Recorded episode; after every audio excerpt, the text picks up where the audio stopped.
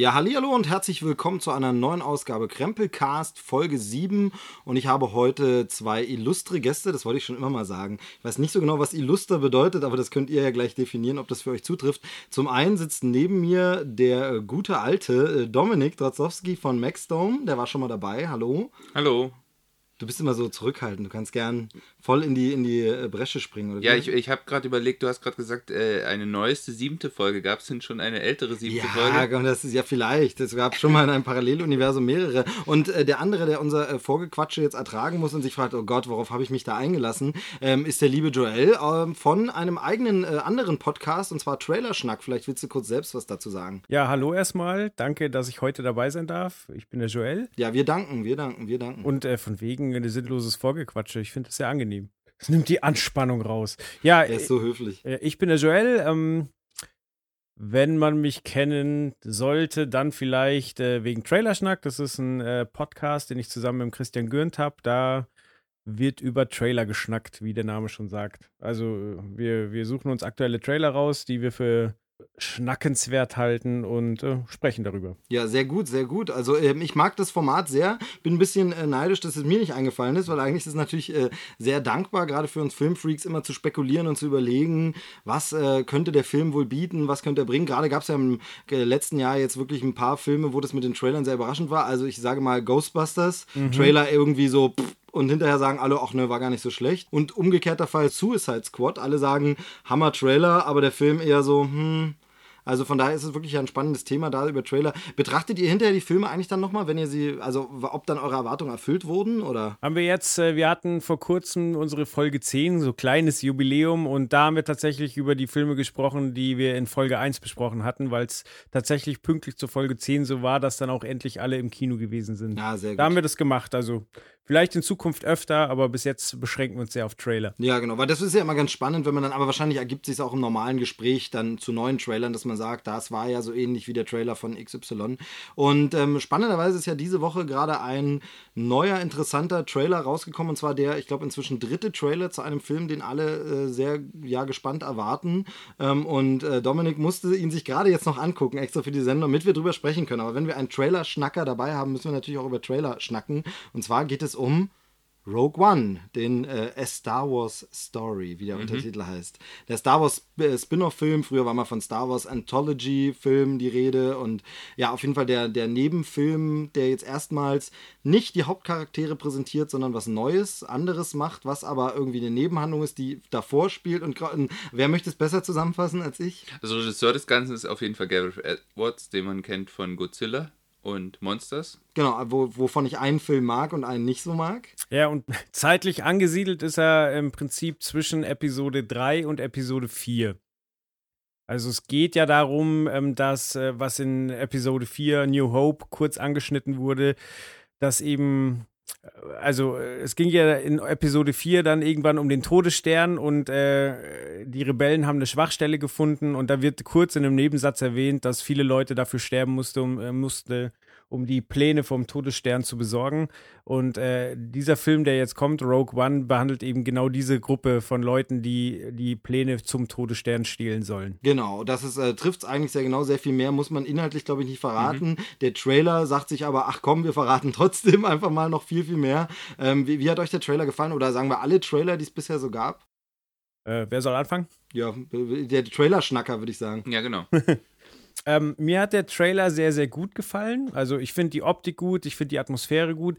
Vielleicht kann man den Soundtrack, äh, Soundtrack ein bisschen kritisieren, weil es ist nicht ähm, der, der Standard ähm, Star Wars Score, ist auch diesmal nicht von John Williams geschrieben, sondern ähm, es waren sogar zwei andere Komponisten dran, weil es äh, noch ausufernde Nachdrehs gab und äh, zu der Zeit der, der ursprüngliche, leider weiß ich jetzt die Namen nicht, ähm, ich glaube, ich glaube, überlege gerade, ob das erste Alexander Desplat war, ja, weiß stimmt. ich aber nicht mehr genau. Auf jeden Fall, wer ihn jetzt macht, den Soundtext, das ist Michael Giacchino, den ich ja sehr, sehr schätze und ähm, sehr, sehr froh bin, dass der jetzt einen Star Wars Score macht, weil der kann wunderbar John Williams, ich sag jetzt mal imitieren oder sagen wir im Geiste, okay. im Geiste von John Williams machen. Das hat er bewiesen zum Beispiel bei äh, Super 8. Super, da ist er wirklich fantastisch. Das klingt wie alte John Williams Filme. Meine einzige Sorge, wie gesagt, großer Giacomo-Fan, also der hat die besten Soundtracks der letzten Jahre eigentlich gemacht. Meine Sorge ist, wenn er so kurzfristig äh, einspringt und sagt, okay, du musst jetzt übernehmen, es gibt eigentlich schon ein bisschen was und jetzt mach mal ein paar Monaten, ob er dann schnell das nur runtergehetzt hat und eben so wie der Trailer wirkt, jetzt nur so belanglose Musikflächen, ne, so ein bisschen. Also im Trailer hat Genau, man noch kein ist wieder Thema. so Bombast, so, Bombast-Sound. ja, richtig. Bombast-Sound, aber ohne was Eingängiges. Also es ist äh, so Bombast, der dich äh, einfach trotzdem kalt zurücklässt, aber kann jetzt auch nur beim Trailer so sein. Ja. Ich glaube auch tatsächlich, äh, er hat nicht nur beigesteuert, sondern er hat, glaube ich, den kompletten Soundtrack jetzt nochmal auch neu gemacht. Also das von Blood wird gar nicht mehr verwendet. Aber Oh, okay. weiß ich Ja, schauen wir mal. Also auf jeden Fall, Ja. also Giacomo normalerweise, wie gesagt, sehr geschätzt von mir und ähm, im Star Wars-Universum. Ähm, er hatte ja zum Beispiel, also er hat schon mehrfach John Williams gemacht, er hatte damals für das The Lost World Videospiel Mhm. zum Beispiel auch so einen John Williams-artigen Jurassic Park Soundtrack gemacht, ähm, den es dann sogar auf äh, DVD, äh, auf ähm, CD einzeln zu kaufen gab als Und Album. äh, Jurassic World, war das wieder Williams? Das war wieder das? Williams, Ach so, ja, genau. genau, ja. Mhm. Naja, also wir schauen mal, also äh, soundmäßig, aber dann eben inhaltlich ist es so ein bisschen die Frage, ähm, ja, ist es so spannend jetzt unbedingt nochmal wieder eine Vorgeschichte? Also wir haben ja schon drei Star Wars Prequels, brauchen wir noch eins? Also ich finde äh, den Ansatz tatsächlich sehr interessant. Ich bin auch gespannt, inwieweit äh, Disney das konsequent äh, durchzieht, weil wie ich gerade schon erwähnt habe, äh, wird ja erklärt, dass fast alle von diesem Trupp, die den Plan gestohlen haben, äh, gestorben sind. So, da bin ich jetzt sehr gespannt, ob Disney die Eier hat, wirklich einen Cast vorzustellen und den äh, fast komplett wieder aus, zur Seite zu räumen. Ja, das wird spannend auf jeden Fall. Ähm, was ich halt ein bisschen schade finde, ist A, dass der Trailer schon relativ viel verrät und B, dass es wieder eine, eine Vater-Kind-Beziehung gibt. Also das hatten wir bei, bei Luke und Darth Vader natürlich, das hatten wir ähm, jetzt bei, ähm, bei äh, Kylo Ren und äh, für die Leute, die den Film noch nicht gesehen haben, sage ich jetzt mal nicht, wer der Vater ist, aber wir hatten, Genau, wir, ja, ja, wir hatten auch das Thema. Und äh, ja, wenn man will, so ähm, äh, Obi-Wan noch so ein bisschen der Ziehvater von Anakin.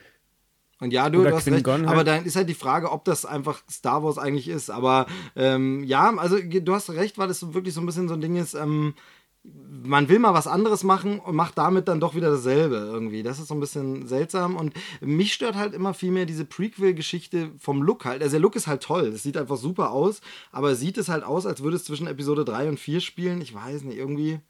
Aber es sieht vom Trailer schon so aus, als hätten sie sich sehr äh, an die Vorgaben der alten Filme gehalten, was so die Designs angeht. Ja. Natürlich ein bisschen variiert, aber es ist jetzt nicht so, dass plötzlich die neuen Sturmtruppler da rumlaufen. sondern Ja, sind schon okay. die alten Sturmtruppler der Originalfilme. Also ja. Oder auch dieser das schon riesige schwarze gut. Helm, die man sieht von diesen Leuten, die dann, Ja. glaube ich, äh, den, den Schuss beim, beim Todesstern immer abfeuern. Die haben ja so riesige Helme. Hm. Vader sieht auch aus wie immer, wobei er ein bisschen schnell unterwegs ist. Ich bin mal gespannt, ob wir einen jüngeren, agileren Darth Vader zu sehen bekommen.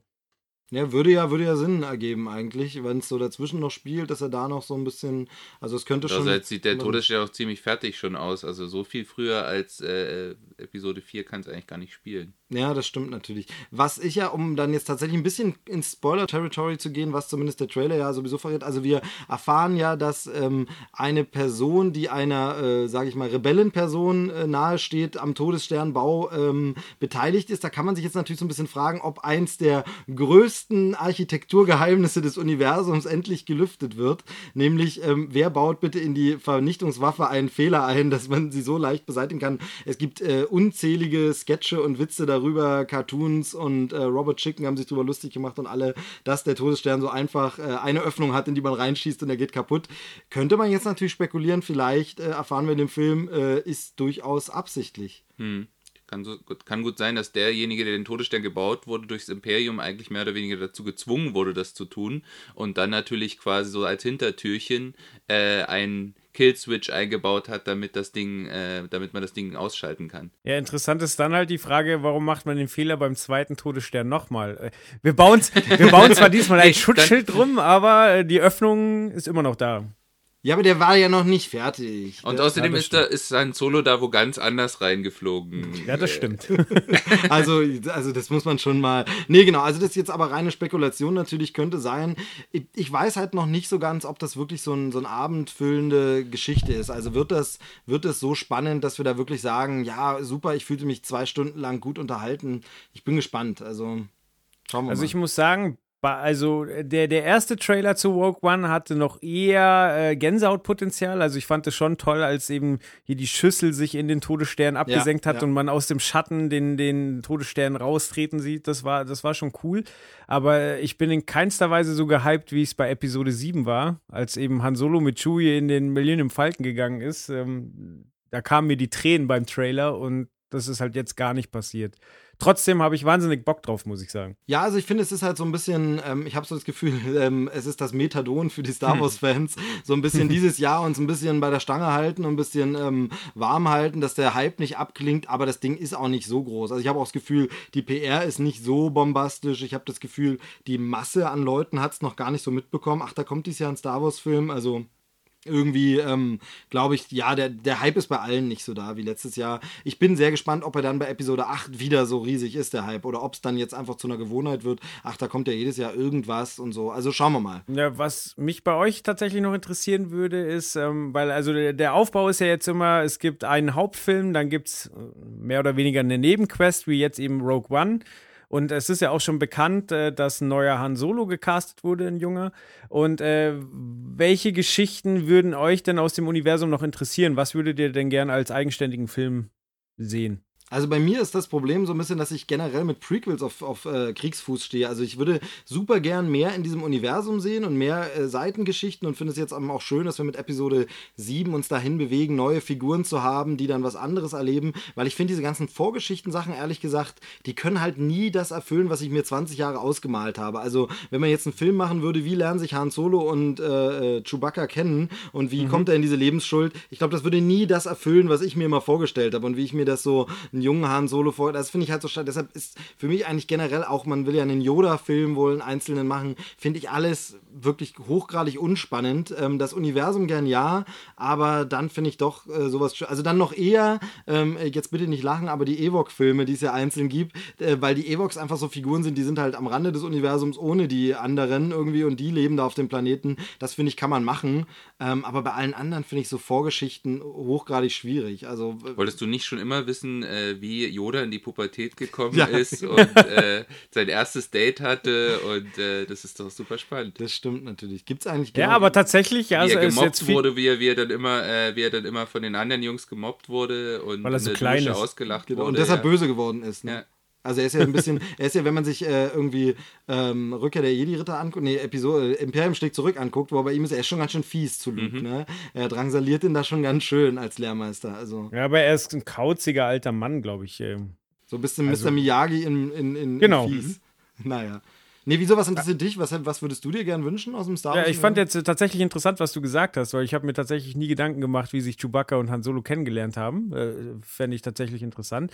Äh, ich, ich, würde gerne, äh, zumindest so in dem kleinen Nebenplot sehen, wie, wie ähm, Han Solo denn tatsächlich an, an den Millennium Falcon gekommen ist, weil es wird ja mal erwähnt, dass er es bei einem Kartenspielen gewonnen hat. Ja, von Lando, ich, oder? Oder nicht? Genau, oder von Lando? Lando beim Kartenspielen, aber ich würde gerne sehen, ob er beschissen hat oder ob es fair war und ja, das fände ich interessant. Es äh, ist jetzt natürlich kein Stoff für einen ganzen Film. Genau, also für mich, für mich sind diese ganzen Geschichten, das ähm, gehört für mich immer alles ins Comic oder so. Also mal so, so, so ein Comic, wo dann nochmal früher was, aber ich brauche da nicht immer einen Kinofilm dazu. Also vielleicht auch einen Kurzfilm, aber das wird natürlich keiner machen. Oder ein Animationsfilm, das fände ich irgendwie schöner. Also vor einer Weile jetzt kurzer Seitenexkurs, aber das ist auch Harrison Ford, gab es ja so einen Fan-Kurztrickfilm äh, mit Indiana Jones, wo ich so gedacht ja. habe, wenn man so Indiana Jones fortsetzen würde, das wäre super, statt äh, so, wie sie es dann gemacht haben. Und sowas kann ich mir auch vorstellen. Dann mach halt einen Star Wars Kurz-Animationsfilm, der vor dem nächsten Hauptfilm läuft, so wie man es von Pixar und Disney kennt. Da läuft ein Kurzfilm und da wird gezeigt, Han Solo gewinnt bei einem äh, Kartenspiel den Millennium Falcon, aber als Animationsfilm, synchronisiert von Harrison Ford, wäre viel cooler, fände ich, fänd ich irgendwie viel besser. Es gibt ja jetzt, Aber weil du sagst, äh, im, im Comic, äh, es gibt jetzt tatsächlich ja so ein Darth Vader-Comic, was auch richtig gut sein soll, was quasi aus der Perspektive von Darth Vader eine Geschichte erzählt. No! Wo, wo auch diesen, genau solchen Szenen eben auch mehr Kontext gibt, sodass so quasi äh, die Prequels sogar so noch ein bisschen verbessert werden, weil man so ein bisschen äh, quasi nochmal die, die, die Perspektive von Darth Vader auf das Ganze hat. Und was ich da zum Beispiel ganz lustig finde, er baut sich dann auch nochmal einen bösen C3PO, in einen bösen R2D2. Das ist natürlich auch eine witzige Idee. Super gut. Was ist eigentlich aus der Star Wars Droids Fernsehserie geworden? Die, die Trickfilmserie gab es mal, gibt es glaube ich nicht auf deutscher DVD, war äh, ganz toll, ganz niedlich. Also ich man muss immer bei den Droiden nur einfach sagen, Jar Jar Binks wurde viel Unrecht getan. Muss man einfach mal so sagen, ne? Also C3P. Aber egal, ich schweife ab. Äh, ja, Rogue One, ähm, jemand von euch noch was dazu zu sagen? Also natürlich wird er angeguckt, ist klar. 15. Dezember kommt er. Ich finde positiv, dass sie, wir haben jetzt den deutschen Trailer angeguckt, dass sie bei dem Titel Rogue One geblieben sind. Also, dass im Titel auch äh, der Name Rogue One fällt, dass es nicht wie bei BB-8 gemacht haben und den BB-8 genannt haben. Ich fände es aber schon schön, wenn der Film Renegade 1 genau, ich, hätte. Nicht das, nicht das, ich habe das so gemocht äh, in dem alten Film, auch wenn ich die heute noch gucke. Renegade 1, Renegade 1, genau. Das, wie das damals alles noch übersetzt wurde. Der, ja. der Imperator war noch der Kaiser.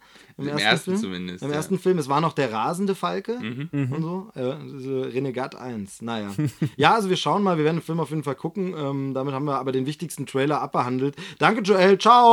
Ja. ähm, du darfst natürlich äh, sehr gern äh, noch weiter dabei bleiben, beziehungsweise nicht du darfst, du sollst, du musst. Denn du hast auch ein paar äh, Filme gesehen, tatsächlich, ähm, die wir noch gar nicht gesehen haben. Äh, Dominik und ich noch nicht geschafft haben. Ähm, wo wir gesagt haben, klingt aber spannend. Und da ist jetzt ein sehr, sehr krasser Bruch thematisch. Aber äh, trotzdem ähm, interessant, aktuell schön. Äh, Snowden hast du gesehen, den ähm, ja, Film über Edward Snowden, man glaubt es kaum mit. Na, es geht auch in gewisser Weise um einen Rebellen. Also der Übergang von Rogue der One Pläne, ist ja der geheime Pläne ja, genau, der geheime ja, Pläne eigentlich.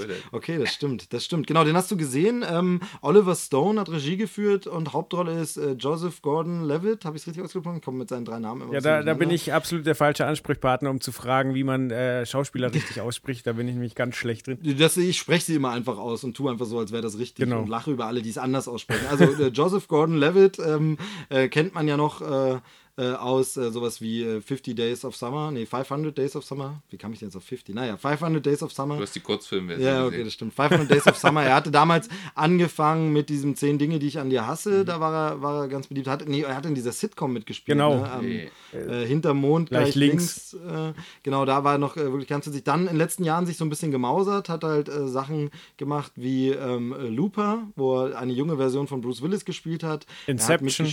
Inception, stimmt, mhm. genau, da vergesse ich ihn irgendwie immer, weil da ist aber der Cast so fett mit Tom Hardy noch dazu und Leonardo DiCaprio, genau, stimmt. Ansonsten war er noch in im ähm, letzten Nolan Batman war er, glaube ich, auch drin. Ja, genau. Genau, stimmt. Da ist er Rob, äh, nee, da ist er ähm, der Polizistenjunge. Der äh, Potenzial für Robin hat, genau, richtig. Genau. Und Rush, dieses, dieses, äh, dieses, dieser Thriller mit dem, mit dem Fahrradkurier, da hat er auch noch die Hauptrolle gespielt. Ach so, und äh, dann hat er zuletzt noch ja, The Walk ja. gespielt, wo er aber die ganze Zeit mit einem französischen Akzent, was ich immer auch ganz furchtbar finde, wenn sie im Film so, genau, diesen ähm, Film von Robert Zemeckis war das, glaube ich, ja. über ähm, diesen Typen, der Walk beim, the Line, nee. Nee, der beim The Walk, einfach nur The Walk, der beim äh, World Trade Center äh, von einem zum anderen Turm auf einem Drahtseil rübergelaufen ist. Ähm, spektakuläre Bilder, vor allem das 3D, hammermäßig, aber inhaltlich einfach mega langweilig, weil der Typ schafft es, von links nach rechts zu laufen. Ende. Ähm, ich sag mal, ist halt so ein Film auch, wo man das vorher schon wusste, wenn man, wenn der da abgestürzt und gestorben wäre, hätte man davon schon mal gehört. Hat man aber nicht, also weißt du genau, okay, er schafft es. Und tatsächlich schafft der Film es auch nicht, Spannung aufzubauen, aber das 3D ist spektakulär. Also die Bilder sind echt hammermäßig und wie sie das World Trade Center, die Twin Towers nochmal haben aufleben lassen, äh, sehr, sehr gut. Aber wir schweifen ab, es geht jetzt um Snowden, ähm, den Edward Snowden-Film und da wir den nicht gesehen haben, äh, Joel, bitteschön. Ja, danke. Ähm, gerne zu, zum Hauptdarsteller nochmal, äh, was ich wirklich gerne von ihm immer empfehle, ist äh, Hescher, der Rebell. Ah, stimmt. Produziert von Natalie Portman unter anderem. Und äh, ja, ein kleiner, aber finde ich sehenswerter Film. Ja, stimmt. Das ist einer dieser Filme, wo ich den Trailer gesehen habe, gedacht, oh, müsste man mal auf den Schirm behalten, aber dann irgendwie äh, immer aus den Augen verloren. Also man hat, der ist der steht halt nicht so prominent im DVD-Regal rum, der läuft jetzt nicht irgendwo äh, mal auf Pro 7, also man, man hat ihn nicht so im Auge. Stimmt, den ähm, wollte ich eigentlich immer noch ansehen. Ja? Da geht es um so einen, so, einen, so einen Rocker, der irgendwie bei so einer Familie einzieht oder irgendwie so. Richtig. Genau, aber jetzt kommen wir zu Snowden. Ähm, wie du schon gesagt hast, Regie Oliver Stone. Ich denke, er war auch der, der Richtige, um den Film zu drehen, weil es ja doch in den USA ein recht kontroverses Thema ist. Eigentlich auch weltweit, aber besonders in den USA. Ähm, neben Joseph Gordon-Levitt spielen mit zum Beispiel Zachariah Quinto, bekannt als Spock. Äh, Nicolas Cage mit einer seit langem mal wieder akzeptablen Rolle. Genau, also irgendwie ist, ist er so, so verkumpelt mit Oliver Stone, der holt ihn immer noch mhm. ran. Der hat ihn ja auch schon bei World, World Trade, Center, Center dabei mhm. gehabt und so. Und ähm, da hat er so ein bisschen versucht, er doch mal was anderes als Direct-to-Video-Sachen zu machen. Ja. Dann ähm, den Förderer von Snowden spielt äh, Rice Iphans. Ähm, den kennt man vielleicht aus ähm, Radio Rock Revolution. Ja, den kennt man eigentlich immer so eher komödiantisch. Ne? Der ist eigentlich eher immer so. Und bei Amazing Spider-Man. Stimmt, genau. Das stimmt, richtig. Den, äh, den, die Echse.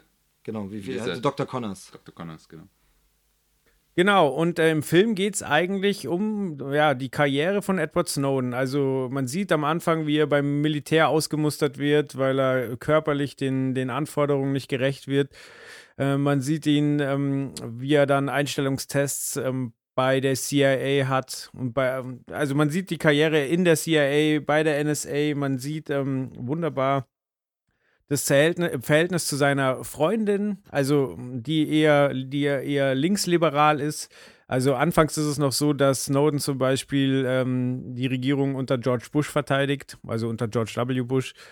Und äh, während sie das Ganze eher in Frage stellt, aber man sieht halt, am Anfang ist er noch wahrer Patriot und ähm, möchte halt gucken, wie er, obwohl er nicht fürs Militär geeignet ist, seinem Land dienen kann.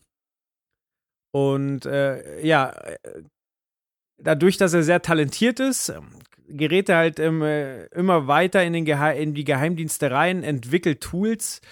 Äh, teilweise begegnen ihm diese Tools dann später wieder. Da realisiert er, okay, er hat das entwickelt, aber es wurde komplett zweckentfremdet, eben um, um Daten auszuspionieren.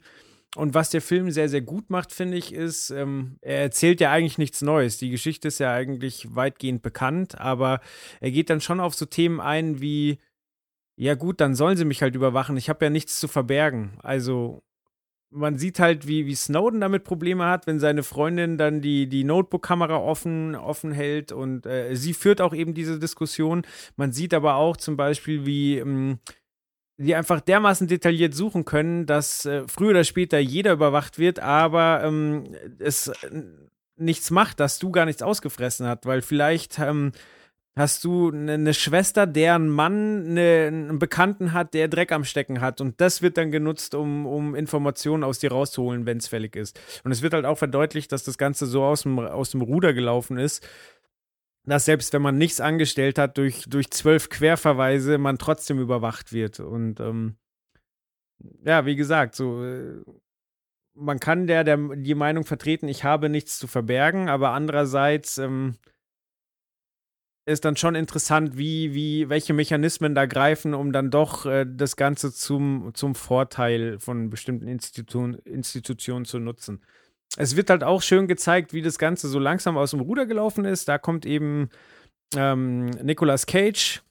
ähm, in den Fokus, weil er erzählt zum Beispiel, er hat ähm, ein Programm entwickelt, was sehr, sehr elegant ist, was ganz gezielte Suchabfragen ähm, abarbeiten kann. Und er sagt halt, ja, das hat ein paar Millionen gekostet, war ein, ein cleanes, gut aufgeräumtes, simples Programm und es wurde nie eingesetzt, sondern es wurden dann Milliarden ausgegeben und äh, es ist halt keine Eleganz übrig geblieben, sondern man hat einfach alles mitgetrackt.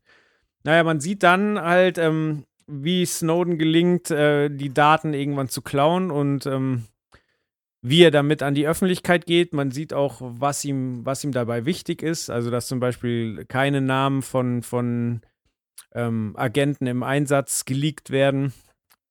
Das heißt, er hat ganz, ganz gezielt äh, Kontaktpersonen gesucht, äh, die vertrauenswürdig waren, um das Ganze an die Öffentlichkeit zu bringen. Man sieht auch, was die damit für Schwierigkeiten haben.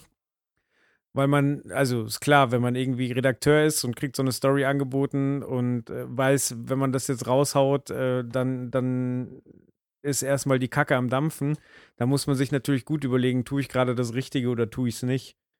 Ähm, was ich noch sehr interessant fand, war, dass äh, die Beziehung zu seiner Frau. Also, so wie es im Film dargestellt wird, ist es ähm, wirklich so, dass seine Freundin oder, oder ähm, Lebenspartnerin wirklich die, äh, wird die ganze Zeit, also ganz, ganz lange nicht eingeweiht.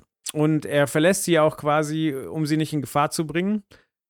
Einfach. Und was ich aber nicht wusste, ist, dass sie mittlerweile wieder bei ihm ist, weil das war eigentlich immer für mich das Beeindruckendste an der ganzen Aktion von Snowden, dass er wirklich komplett sein ganzes Leben und halt auch seine Lebensgefährtin zurückgelassen hat, wo ich mir immer dachte, oh, wie kann man nur? Aber jetzt irgendwie zwei, drei Jahre später ist sie, ist sie wieder da bei ihm in Russland. Okay, ja, siehst du, das war mir jetzt zum Beispiel auch noch nicht bekannt. Von daher finde ich sowas natürlich an dem Film interessant. Aber meine wichtigste Frage ist: Es ist ein spannendes Thema, sicherlich. Es ist eine spannende äh, politische Frage, gesellschaftliche Frage. Aber was ich mich wirklich frage, ist, ist es auch ein spannender Film. Also, ähm, wo genau entsteht jetzt die Spannung? Weil ich habe so das Gefühl, ja, ist ja im Großen und Ganzen, außer so Details wie mit der Freundin, ja alles auch bekannt irgendwie. Ja, da hast du recht. Also da gehen die Meinungen tatsächlich auseinander. Ich fand ihn spannend. Ähm, also man darf jetzt halt keinen Actionkracher erwarten oder so.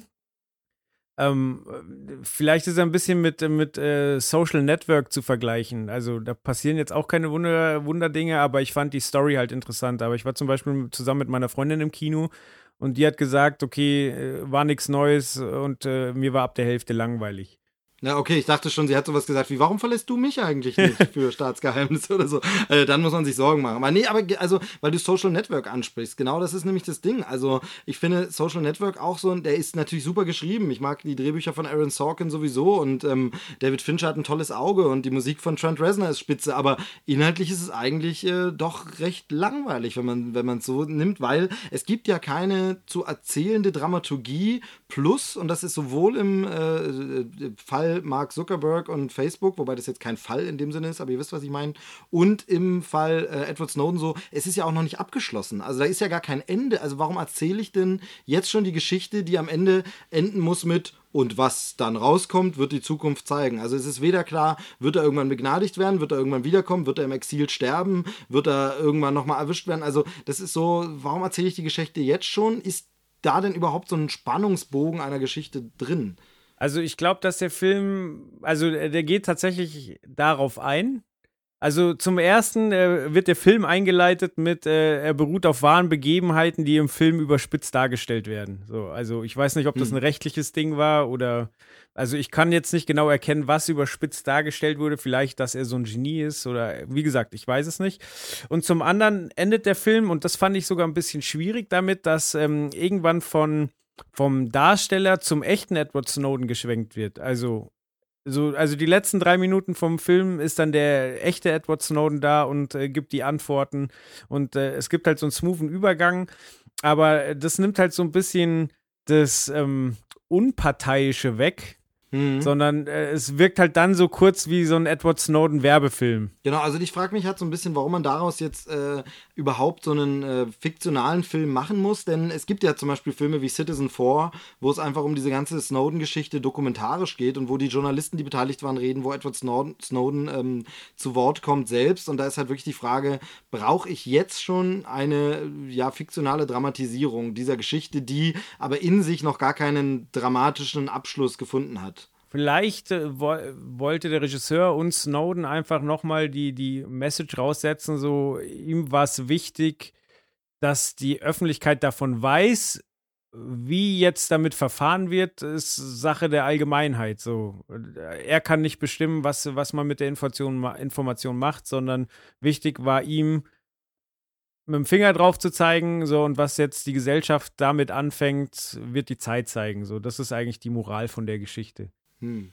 Ich habe noch eine Frage zu dem Film und zwar, was ich in manchen Kritiken schon gelesen hatte, ähm, was eben kritisiert wurde, war, dass äh, die die Art und Weise, wie halt mal wieder Hacken dargestellt wird und wie irgendwie dieses ganze Programmieren dargestellt wird, ist tatsächlich total überspitzt und ist wieder dieses typisch Hollywood-mäßige, sie sitzen vor irgendwelchen coolen 3D-Animationen und äh, man äh, zum Beispiel irgendwie, ich glaube, er wird dann immer gebrieft und sitzt irgendwie vor einem riesigen Bildschirm, auf dem dann das riesige Gesicht von, äh, von Nicolas Cage zu sehen ist, was natürlich wahrscheinlich auch komplett unrealistisch ist. Wahrscheinlich haben die einfach nur eine Skype-Konferenz äh, normalerweise.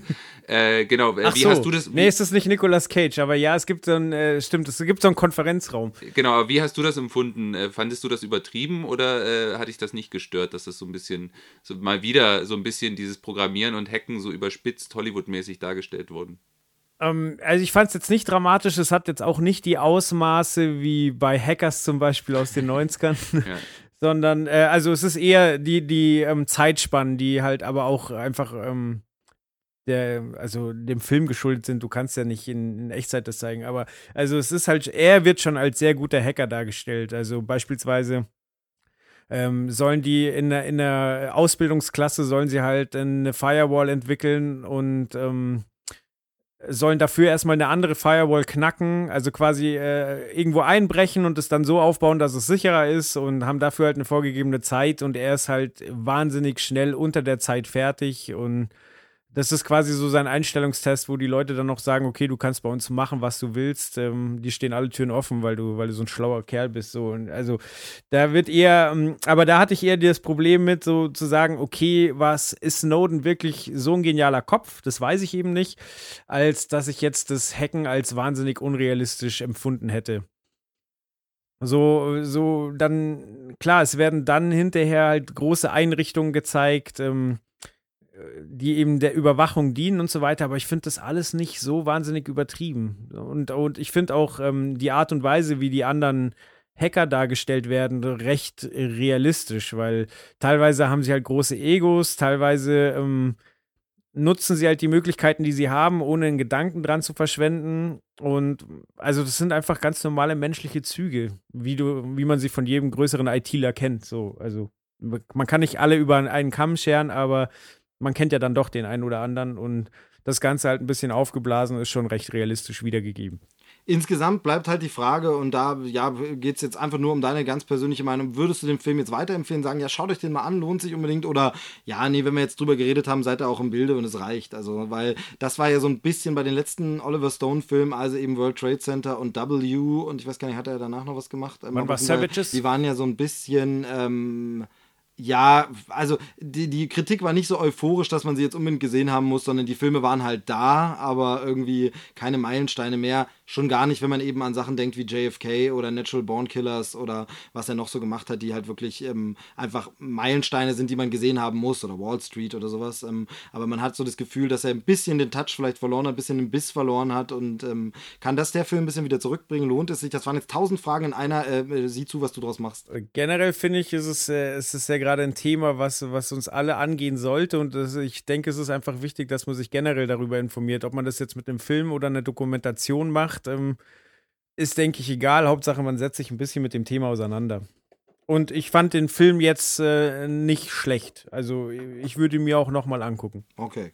Das ähm, ist jetzt nicht die große euphorische Lobeshymne, aber es ist eben schon so wie ja, kann man. Ähm, wie gesagt, alternativ empfehle ich nochmal Citizen 4. Ähm, richtig großartige Doku gibt es auch, glaube ich, wirklich schon für irgendwie 6 Euro oder so bei Amazon. Also äh, sehr günstig. Die ist äh, richtig gut. Oder man guckt einfach beides komplementär wahrscheinlich. Äh, erst, den, erst den fiktionalen Oliver Stone äh, ja, die Abhandlung von ihm zu dem Thema und dann nochmal die Doku ähm, wahrscheinlich als Doppelpack so richtig sinnvoll. Und insgesamt finde ich es, äh, um das nochmal abschließend zu sagen, auch spannender als die, als die Social Network-Geschichte, weil die Social Network-Geschichte auch wirklich so ist von, ja, ist halt Film, Firmenhistorie und ist das jetzt so relevant? Also ich finde, er arbeitet dieses ganze Thema Social Network gar nicht so stark raus, sondern es geht am Ende geht's mehr um Egos und Typen, die eine Firma gründen.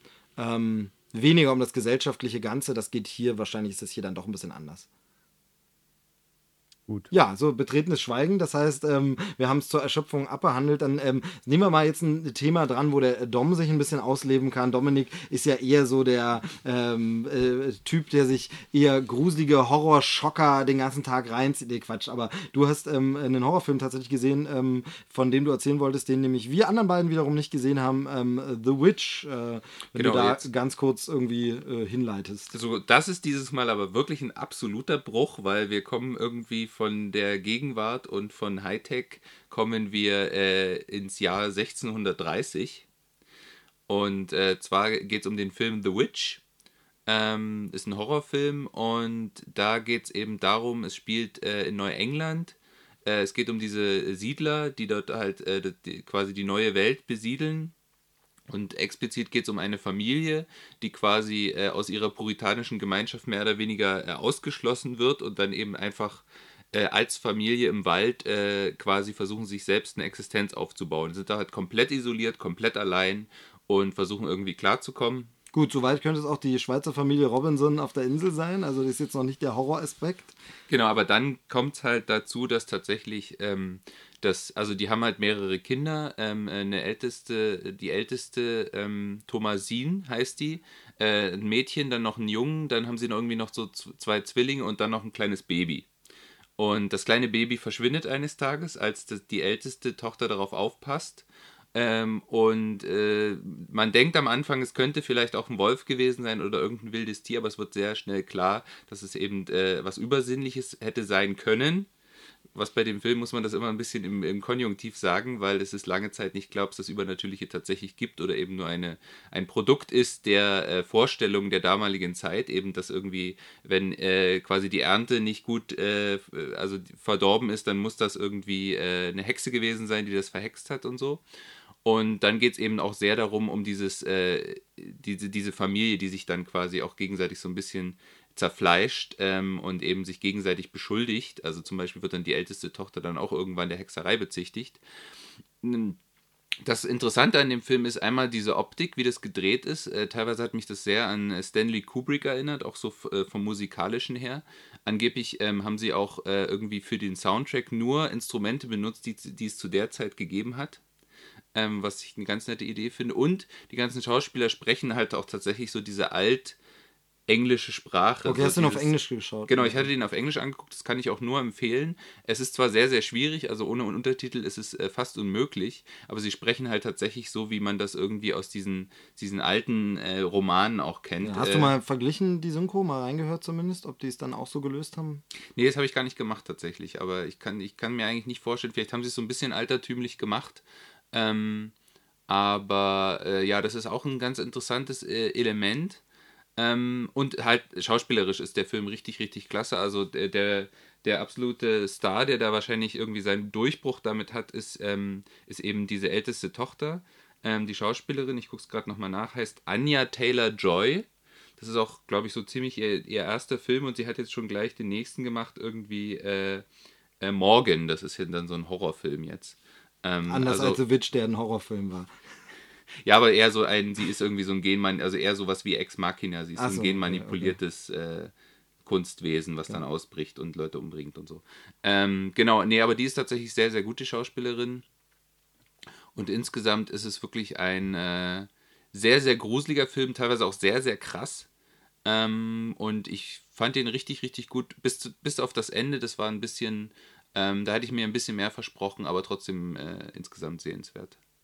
Ja, Fragen. muss ich ganz ehrlich sagen, sagt mir gar nichts, ist äh, jetzt relativ aktuell, also der ist jetzt, glaube ich, jetzt frisch bei Video on Demand, also wir können genau. ja nochmal sagen, du bist ja bei Maxstorm und ihr habt den jetzt wahrscheinlich dann gerade genau. äh, bei euch äh, im Paket und weil ich habe keinen Trailer bisher gesehen, gar nichts ist irgendwie bei mir am äh, Radar vorbei, wobei ich sagen muss, ich finde den Titel auch undankbar, also ja, ja. Äh, es gibt Videospiele The Witcher, mhm. es gibt dann irgendwie äh, Blair Witch, es gibt, also Witch ist einfach jetzt auch so ein sehr, sehr abgenudelter Begriff, ähm, wo man jetzt nicht aus der Masse hervorsticht, also das ist natürlich ein bisschen, kennt man den Regisseur Regisseur irgendwoher. Nee, genau, den kennt man tatsächlich auch nicht. Das scheint so sein Debütfilm zu sein. Der heißt irgendwie Robert Eggers, vorher noch nie gehört. Der hat es geschrieben und Regie geführt.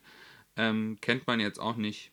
Aber äh, habe ich das jetzt richtig verstanden? Ist es ein Horrorfilm? Es ist auf jeden Fall ein Horrorfilm. Okay, ja. weil, also, weil was du erzählt hast, äh, klingt ja für einen Horrorfilm schon sehr, sehr aufwendig produziert, also mit echten Instrumenten und im Ja, ja, also der ist, der so ist auch, der ist auch tatsächlich vom, äh, vom äh, Production Value ähm, ist der tatsächlich auch sehr hochwertig. Also das ist jetzt nicht irgendwie, äh, man könnte auch sagen, es ist äh, eher so ein historisches Psychodrama slash Horror. Also mhm. das ist auch nicht ein reiner Horrorfilm, würde ich sagen. Der sehr lange geht, ist der auch sehr ruhig. Also äh, zwar musikalisch äh, hat er halt quasi schon so diese Musik, die andeutet, dass es dann irgendwann in eine gruselige Richtung geht, aber so der Anfang des Films ist eigentlich sehr eher so ein Familiendrama. Okay. Erinnert mich ein bisschen, ein bisschen äh, an The Village. Ähm, kann man es damit vergleichen, oder?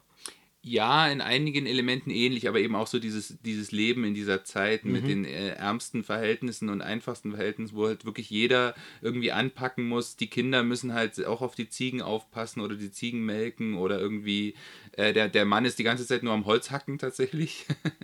und äh, ja, genau, also das ist tatsächlich, äh, spielt auch eine Rolle. Also, dass zum Beispiel eben auch der Junge dann einfach mal äh, ein Kaninchen häutet oder so, obwohl er erst zehn ist. Also so, solche Sachen kommen in dem Film auch vor. Okay, also das ist dann ein Stück weit, ich weiß nicht, ob das zu viel gesagt ist, aber auch so psychologischer Horror einfach, weil die Zeiten so hart sind. Das ist ja ähm, schon, finde ich, immer grauenvoll genug, einfach in dieser Zeit zu leben.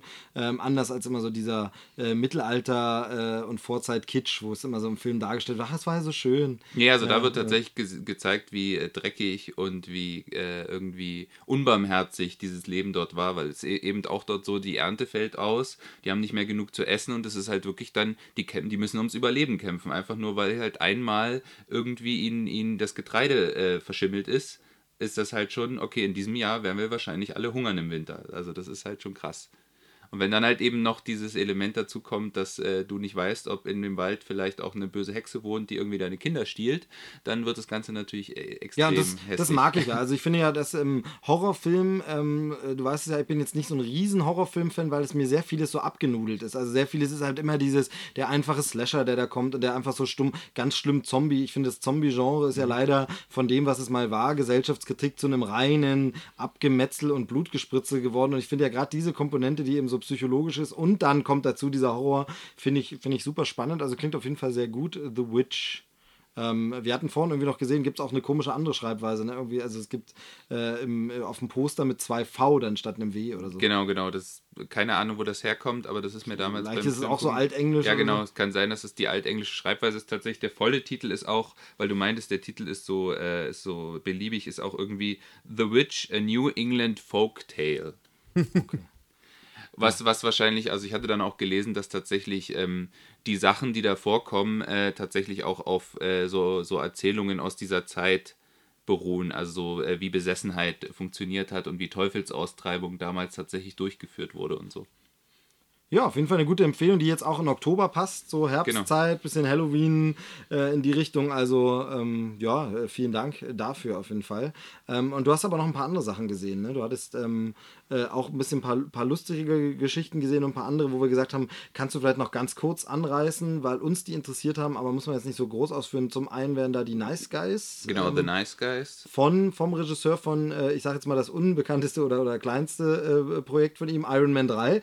Äh, nee, genau. Also der hat ein paar so verschiedene Sachen gemacht, Drehbuch, Auto, mir fällt gerade sein Name nicht ein, aber. Shane Black. Shane Black war es, genau. Da würde ich gleich kurz reingrätschen und fragen, wie ihr den Iron Man 3 fandet.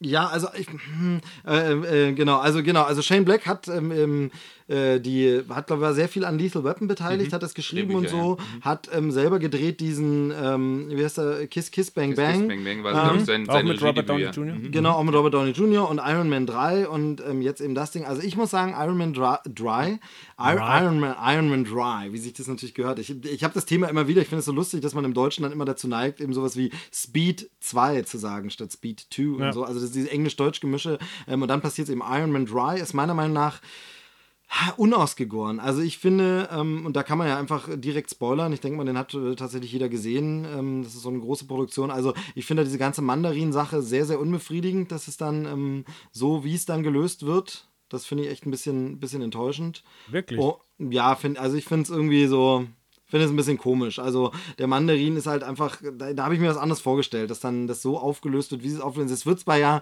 mit diesem Kurzfilm, ich weiß nicht, ob ihr den kennt, der ist auf irgendeiner äh, Blu-ray zu irgendeinem Marvel-Film, ist dann wieder so ein Marvel-One-Shot mit drauf, wo sie es nochmal wieder ein bisschen relativieren, wo so dargestellt wird, gibt es dann doch diesen Mandarin im Hintergrund. Ähm, aber im Film selber finde ich das ein bisschen enttäuschend, weil ich einfach da finde, wow, wie gern hätte ich Ben Kingsley einfach echt als so einen richtig bösen äh, Typen gesehen und dann ist es irgendwie so, also das fand ich ein bisschen komisch und insgesamt plätscherte der so ein bisschen, aber ich weiß, dass, dass andere Leute den anders finden und deine Nachfrage lässt mich vermuten, dass du den eher sehr gut findest. Ja, ich finde ihn auf jeden Fall besser als sein Ruf und ich finde ihn bedeutend besser als Iron Man 2. Der Ja, das ist aber auch leicht. wird. Das ist auch leicht. Zwei war wirklich, zwei war wirklich, äh, ist der schwächste Teil der Reihe, finde ich definitiv. Aber warum magst du drei so? Was findest du an dem so gut? Ja, erstens äh, genau den Twist, den du gerade kritisiert hast, einfach, dass äh, Ben Kingsley äh, halt als Bösewicht aufgebaut wird und sich dann rausstellt, äh, ist er gar nicht, mochte ich.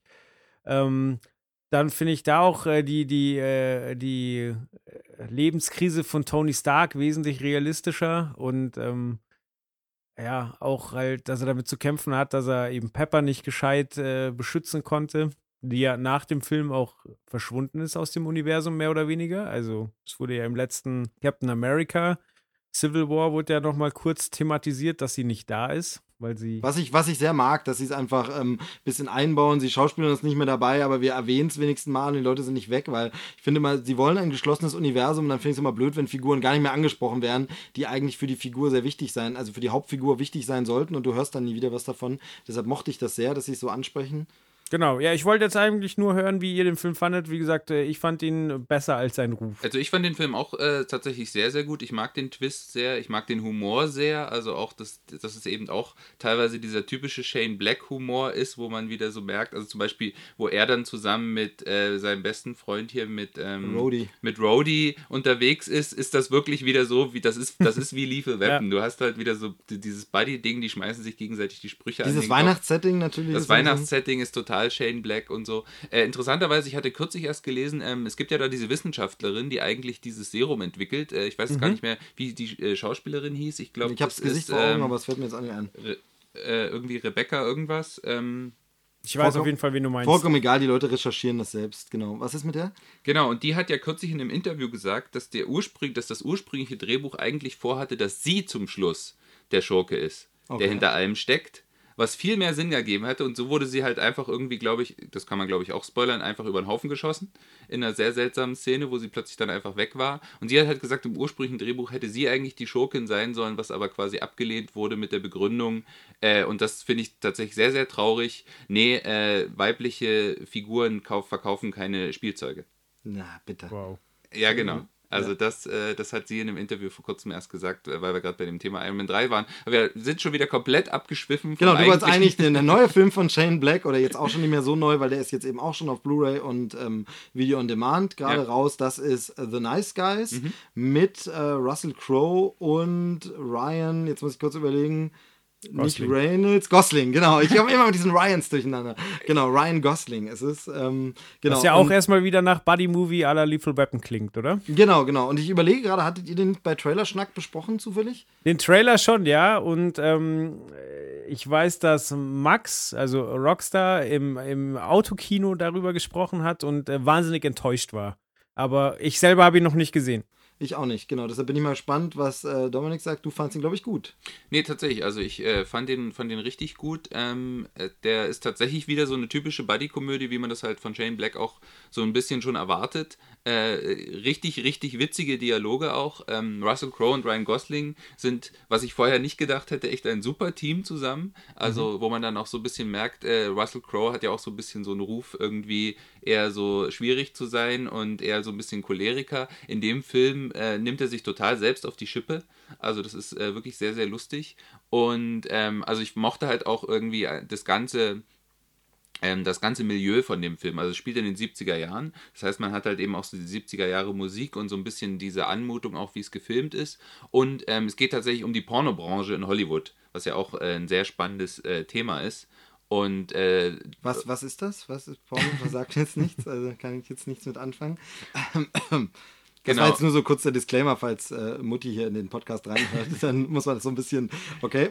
Genau, und das ist halt, ähm, und das ist halt natürlich auch wieder eine ziemlich clevere äh, Krimi-Geschichte, wo man am Anfang noch nicht genau weiß, worauf es hinausläuft, aber zum Schluss laufen tatsächlich alle Fäden zusammen und es ist logisch. Und bei dem Film fand ich es tatsächlich sehr, sehr schade. Der ist ja so ein bisschen untergegangen, war jetzt nicht so erfolgreich. Tatsächlich, ich hätte gerne eine Fortsetzung gesehen. Also ich hätte gerne gesehen, nochmal so ein, ein anderer Fall mit den ein beiden anderer Typen Fall mit den ne? beiden Typen, weil ich die halt einfach äh, als Team mega sympathisch finde. Also das sieht man ja schon im Trailer, das ist eigentlich ganz lustig. Eigentlich geht es ja damit los, dass Russell Crowe Ryan Gosling den Arm bricht. Ja. Und dann sind sie ein Team. Okay, sehr gut, ja. Also das, das allein schon ist ziemlich lustig.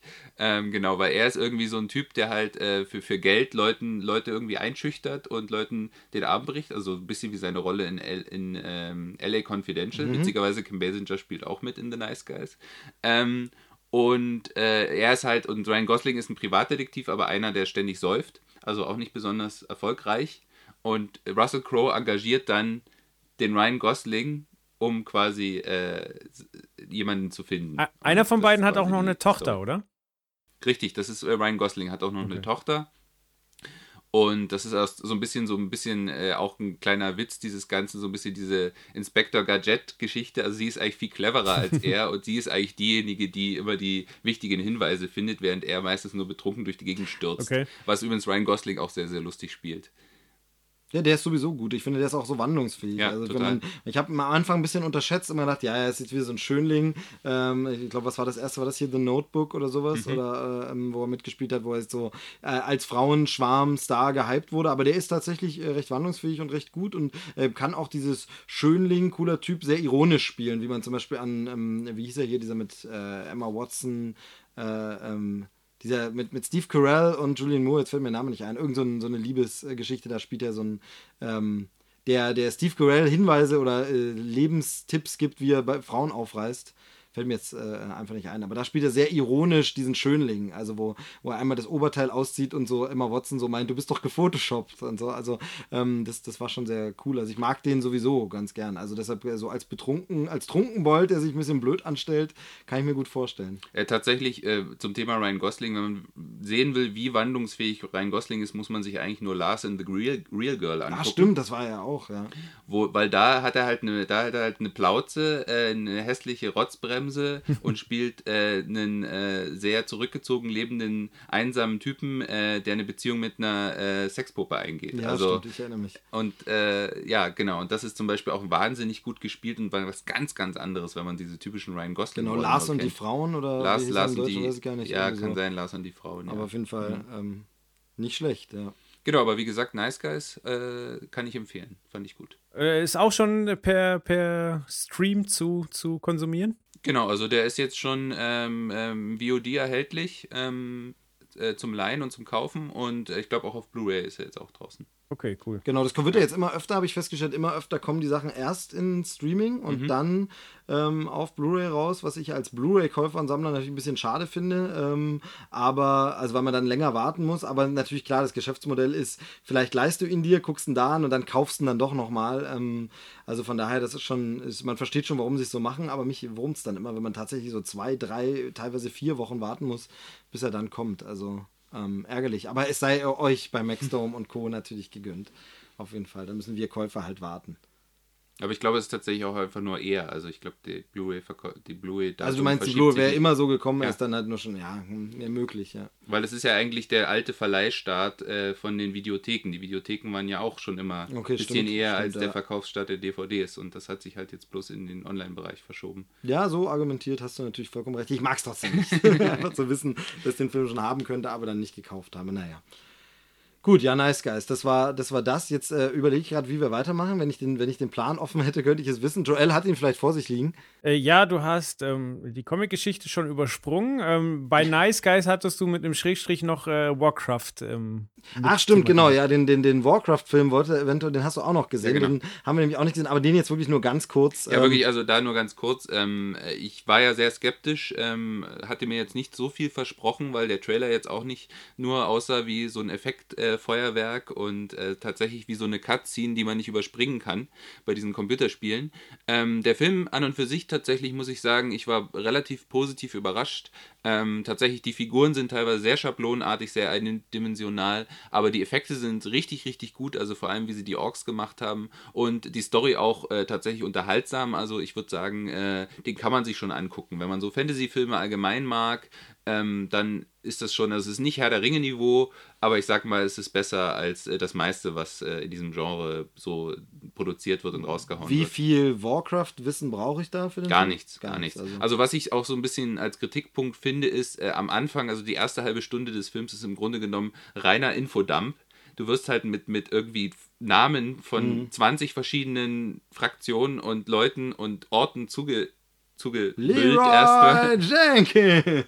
Und das ist halt so ein bisschen so, äh, ja, okay, äh, dass ich jetzt um, also dann wird er irgendwie, da kommen dann so Begriffe wie ja Azeroth und äh, äh, irgendwie äh, Drenor kommt Genau, auch vor tatsächlich. genau. Ja. Und so, also das von sind so, Draenor. ähm, tolle Sendung von Michael Kessler gewesen, aber egal.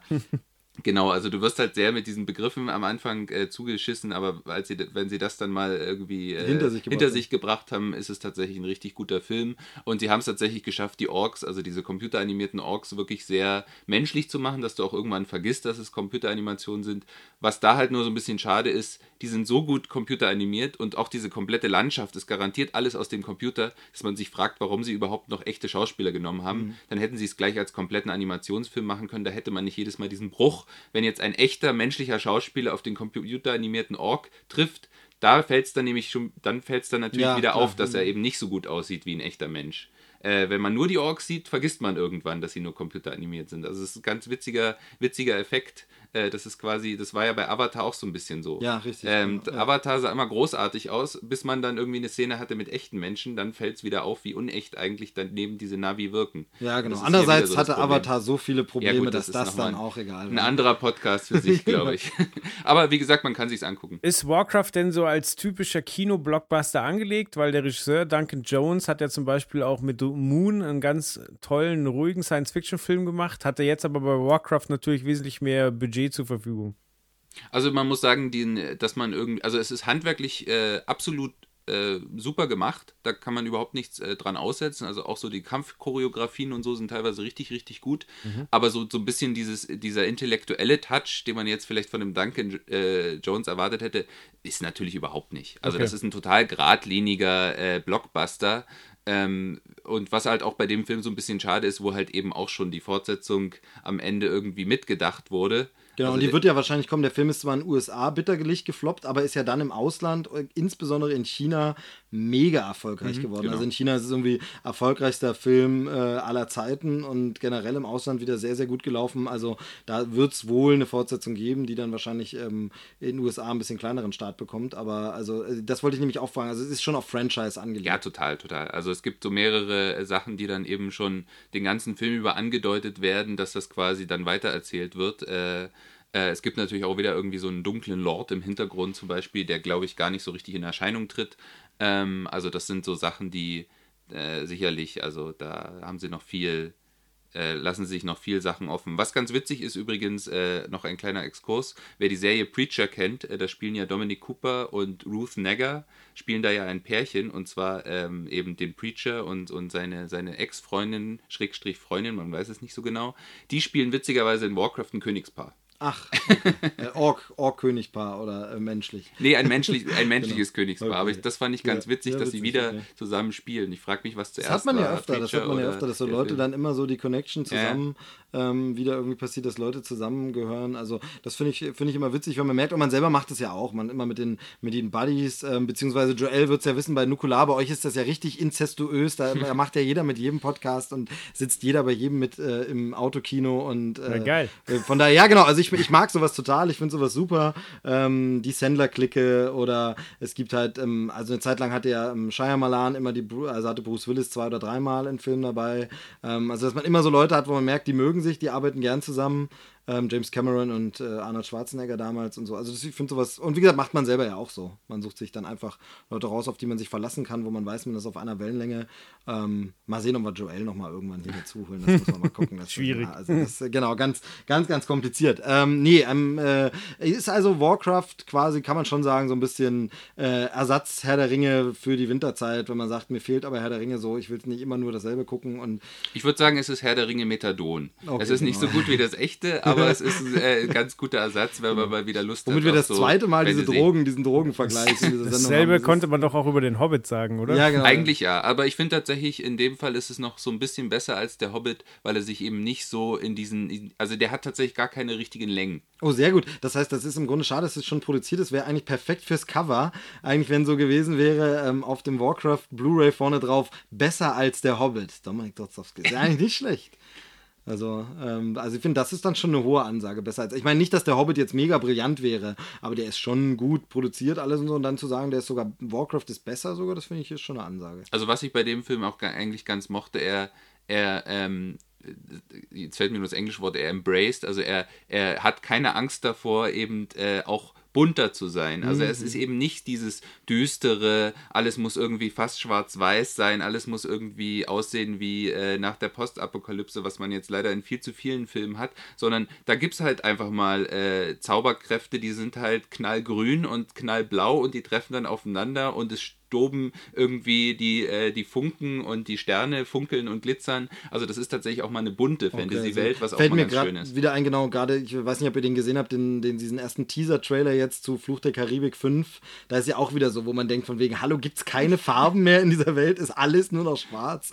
Also das fand ich, da war es auch wieder so, vor allem, wenn man sich den ersten Fluch der Karibik anguckt und feststellt, der ist gar nicht so. Der war schon noch ein bunterer Piratenfilm und Ja. dann plötzlich ab Teil 2 und 3 haben sie irgendwie immer an der Sättigung gedreht und ähm, ganz, ganz komisch. Naja, gut. Äh, Warcraft, dann äh, äh, witzig war, dass wir gesagt haben, den nur ganz, Ja, ganz, ganz kurz. kurz, Und ich glaube, ja. es war jetzt wirklich sehr, sehr lang wieder.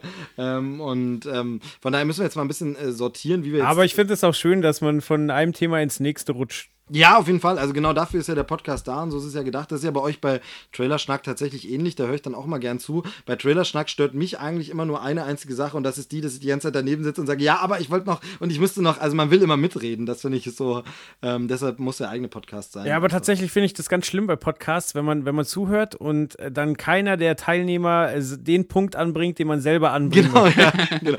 Ich bin immer hin und her gerissen. Also es ist einerseits sage ich so, oh Mist, keiner sagt das. Andererseits denke ich, seht ihr, ich bin doch noch schlauer. Mir fällt doch noch was anderes ein, was ihr nicht sagt. Aber gleichzeitig finde ich es genau, wurmt es mich genauso. Ähm, wenn, also mich wurmt beides. Wenn derjenige dann das sagt, sage ich, Mensch, jetzt hat der das schon alles gesagt, was ich auch sagen würde. Verdammt, jetzt denkt niemand mehr, dass ich so brillant bin. Ähm, nee, aber genau, ich weiß genau, was du meinst. Man sitzt da, also ich höre die sehr viel im Auto und dann will ich mit, ich schreie den, äh, quasi das äh, Wiedergabegerät an und sage, nein, aber, nee, ist aber falsch. Nein, das ist, der hat nicht damit gespielt. Also es wird auch bei der Folge hier wieder so sein, wenn mir so wie vorhin dieser Name von dem Film nicht einfällt, dann sitzen Leute und hören sich das an und sagen, aber das ist doch, das weiß doch jeder, dass das, wie kann der denn nicht? Oh Mann, furchtbar. Aber dafür macht man es ja. Das stimmt. Genau.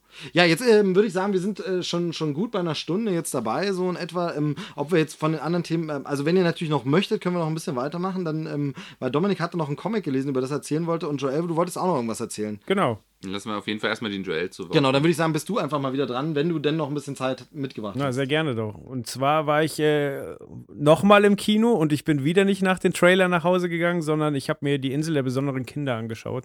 Genau, der neue Tim Burton-Film und ähm, da äh, ist so ein, so ein Ding, muss ich ganz ehrlich sagen, ich habe die letzten Tim Burtons gar nicht mehr wirklich gesehen. Also dieses Big Eyes habe ich gar nicht gesehen. Das war aber, glaube ich, Ja, noch nicht so ein typischer äh, Tim Burton. Und davor weiß ich schon gar nicht mehr, was er davor als letztes gemacht hat. War davor schon Alice? Nee. Kann gut sein, ich bin bei Tim Burton jetzt auch nicht immer zu 100% informiert. Ich weiß, dass er, dass er Alice 2 ähm, als Regisseur abgelehnt hat, weil er eben die Insel der besonderen Kinder realisieren wollte. Und ich bin super gespannt auf den Film, weil ähm, man so ein bisschen das Gefühl hat, zumindest es könnte Tim Burton ein bisschen Rückkehr zu seinem, sage ich mal, big fishigen Art äh, äh, sein. Ähm, die, äh, also okay, Dom hat es gerade rausgesucht. Der Film heißt übrigens Crazy Stupid Love. Also ähm, das schneide ich nachher noch rein. Nee, Quatsch. Also Crazy Stupid Love ist der Film mit Ryan Gosling ähm, und Emma Watson und nee, Emma Stone. Das ist, jetzt habe ich die Emmas auch noch, die Ryans und die Emmas, vollkommen egal. Ich rede mich um Kopf und Kragen. Tim Burton, jedenfalls, aber danke für den Hinweis, Dom. Nochmal. Ähm, genau, nee, also Tim Burton fand ich super, äh, früher super und absolut großartig. Bin Riesenfan von äh, Nightmare Before Christmas. Ja, hat er nicht Regie geführt, hat er nur das äh, zugrunde liegende Gedicht geschrieben und die Konzeptzeichnung gemacht. Aber ansonsten einer meiner absoluten Lieblingsfilme ist Sleepy Hollow. Der wird auch wirklich jedes Jahr eigentlich um die Halloween-Zeit mal unbedingt geguckt. Ähm, ich mag total Edward mit den Sternenhänden und diese ganzen Welten. Aber dann irgendwann so ab Planet der Affen hat er auch so ein bisschen seinen Touch verloren. Also Big Fish finde ich noch wieder ganz gut, aber zum Beispiel diesen Alice im Wunderland-Film verstehe ich bis heute nicht, dass der so erfolgreich war. Ich finde, der ist nicht besonders schön, nicht besonders herzig, nicht besonders ähm, ansprechend. Irgendwie ist das so steril, irgendwie ist es auch da dieses Düstere und spricht gar nicht dem, dem, dem, dem Trickfilm, entspricht dem Trickfilm gar nicht, auf den er ja anspielt, wo man bis heute auch nicht so richtig weiß, ist es jetzt eigentlich eine Fortsetzung des Trickfilms, ist es ein Remake, ist es was auch immer. Ähm, jedenfalls habe ich dann so ein bisschen quasi so, ja, die Liebe zu Tim Burton ein bisschen verloren und ähm, fand jetzt, dass Planet der Affen hat sie die Liebe dann beerdigt. Genau, äh, das war so ein bisschen Planet der Affen war so, so da mach, mag ich, ich mag halt Planet der Affen, aber er hat da einfach ähm, krasse Fehlentscheidungen getroffen oder das Drehbuch war da auch schwierig. Also, äh, ja, wenn wir heute eh schon wieder so Seitenexkurse machen, kann ich es ja auch kurz sagen. Also bei Planet der Affen von den Burton störten mich ja hauptsächlich, dass die Menschen sprechen können weil das ja diese gesamte Idee vom ursprünglichen Planet der Affen einfach kaputt macht. Also, dass wir plötzlich die Rollen vertauschen und die nicht sprechen könnenden Wesen in den äh, Gefängniszellen sind plötzlich die Menschen mhm. und die sprechende zivilisierte Gesellschaft sind die Affen. Dieser Rollentausch Mensch und Tier und wer ist das Eingesperrte und wer ist die herrschende Rasse, das, das war ja das Spannende an Planet der Affen und das hat der Film einfach äh, total negiert. Also in dem Fall, wo es sprechende Menschen und sprechende Affen waren, hätte es auch einfach sein können, Aliens unterjochen die Menschen oder einfach zwei verschiedene Rassen auf einem Planeten, wovon keiner Menschen ist, kämpfen gegeneinander. Also es hatte gar nichts mehr mit dem Thema Planet der Affen zu tun. Das fand ich immer super schade und waren dann eben auch so Casting-Entscheidungen, wie das dann das Love Interest äh, Affenplaneten-Mädel dann so ein äh, Model, was damals aktuell war, besetzt wurde, die einfach nicht schauspielern konnte, sondern nur gut aussah. Das war halt alles so, das ist doch nicht Tim Burton. Also fand ich sehr, sehr schwierig, genau. Ja. Mehr Tim Burton war ja Sweeney Todd. Sweeney Todd, ja, ja, stimmt. Der war wieder, der war wieder mehr. Ja, aber irgendwas störte mich da auch. Aber das ist zu lange her. Also es ist einer dieser Filme, wo ich jetzt gar kein Urteil mehr abgeben würde, weil er mir gar nicht so gut in Erinnerung ist, dass ich jetzt sagen könnte, kann ich jetzt noch genau bewerten. Aber irgendwie okay. fandst du den richtig, richtig Tim Burtig, sozusagen. Burtonesk. Auf jeden Fall eher als Planet der Affen. Ja, klar. Ähm, Gut, aber kommen wir, kommen wir zu Die Insel der besonderen Kinder. Ein Tim Burton-Film, obwohl Johnny Depp nicht mitspielt, obwohl seine Frau nicht mitspielt. Stattdessen haben wir ähm, Asa Butterfield. Der spielt äh, Jacob Portman. Das ist ein, ein, ein 16-jähriger Junge, der ein sehr enges, äh, enges Verhältnis zu seinem Großvater hat. Ähm, es ist nur so, dass äh, der Großvater, äh, so macht es am Anfang des Films, äh, den Anschein äh, langsam geistig verwirrt ist und dann auch recht bald unter mysteriösen Umständen stirbt. Ähm, wie gesagt, äh, der Jacob ähm, hatte immer eine sehr enge Bindung zu seinem Großvater und hat eher Schwierigkeiten mit seinem Dad. Der wird übrigens gespielt von Chris O'Dowd, den kennt man vielleicht aus der IT-Crowd. Um, und das Letzte, was ihm sein Großvater so auf den Weg gibt, ist, äh, dass er doch nach Wales reisen soll zu dem alten, ähm, na, wie heißt's? Ähm, na, wo Waisenkinder sind? Waisenhaus, das habe ich gesagt. Sehr gut. ähm, genau, zu einem Waisenhaus ähm, reisen soll. Und äh, ja, der Junge ist dann halt auch in, in psychologischer Behandlung und die Psychiaterin sagt so, ja, macht doch Sinn, dass Vater und Sohn mal dahin reisen, so dann, ähm, dann wird er auch sehen, dass die ganzen Hirngespinste vom Großvater ähm, nicht real sind und äh, ja, dann machen die sich die beiden auf den Weg und dann, dann taucht er halt langsam in diese Welt, ähm, die sehr, sehr Tim Burton-mäßig ist, ein, mit, mit äh, Kindern mit besonderen Eigenschaften und, und ähm, ja, also alles sehr fantasievoll. Du weißt aber am Anfang gar nicht, ähm, bildet er sich das jetzt ein? Hat er wirklich ein, ein, ein, ein traumatisches Erlebnis und ähm, versucht es so zu verarbeiten oder ist das Ganze so? Ähm, Besetzung ist ähm, sehr, sehr gelungen, finde ich. Also wir haben Eva Green, die Miss Peregrine spielt. Das ist quasi die, die äh, Betreuerin im Waisenhaus, die, die sich um die ganzen Kinder kümmert. Dann haben wir Samuel L. Jackson als den Bösewicht, der, ja, der sieht aus, als hätte er Spaß an der ganzen Sache gehabt. Also das ja, das ist ja sowieso, also man hat das Gefühl, er sucht sich eh nur noch aus, worauf er Bock hat. Und äh, wenn das nur so 10 Minuten Auftritt ist in äh, Kingsman oder so, also ich glaube, der macht echt nur noch so just for fun, also logischerweise. Das stimmt. Was mich auch sehr überrascht hat, ist, dass äh, Judy Dench mitspielt. Die Ach. kennt man als M von, von Bond und die hatte ja eigentlich, dachte ich, ihre Karriere äh, an den Nagel gehängt, weil sie langsam erblindet. Und die war auf jeden Fall auch dabei. Aber ich glaube, ja. sie macht jetzt immer nur noch so, so kleine Rollen, wo sie halt nur ein paar Szenen hat. Ich okay. glaube, bei James Bond war hauptsächlich das Problem, dass sie als M natürlich auch immer eine ziemlich große Rolle hatte. Und äh, ich glaube, deswegen ist sie da ausgestiegen, weil sie das nicht mehr äh, irgendwie körperlich nicht mehr kann und eben auch mit, dem, mit der Erblindung es schwierig wird, das zu spielen. Okay, verstehe. Ja, also tatsächlich ist ihre Rolle nicht sonderlich groß. Das stimmt. Aber sie bringt den Plot voran.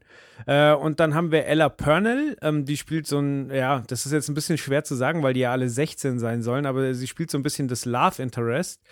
Ähm, die ist in Wirklichkeit 20 und äh, die sollte man mal im Auge behalten. Die hat sonst auch noch in Maleficent mit äh, Angelina Jolie mitgespielt. Mhm. Und ähm, ja, tatsächlich hat mich äh, da die. Hat sie, hat, sie, hat, sie die, hat sie die junge Maleficent gespielt? Kann das sein? Ich glaube schon, ja. Ah ja, okay. Hm. Und ähm, ja, also was, was toll an dem Film ist, ist wirklich die Atmosphäre. Also ich konnte mich da komplett drauf einlassen, konnte, äh, hab das genossen, weil es mich so ein bisschen an äh, eine Mischung aus einem, einem guten 80er Jahre Kinderfilm und ein bisschen Sucker Punch erinnert hat. okay. Und ähm, Nachteil war aber, also was mir, was mir einfach bei dem Film nicht klar ist, ist, für wen ist der gemacht? Ich glaube, der Film mhm. weiß selber nicht, äh, was seine Zielgruppe ist. Weil, also, äh, es fühlt sich streckenweise an wie ein Kinderfilm, was, wie gesagt, auch Erwachsenen gut gefallen kann. So, keine Ahnung, wie, wie Super 8 zum Beispiel.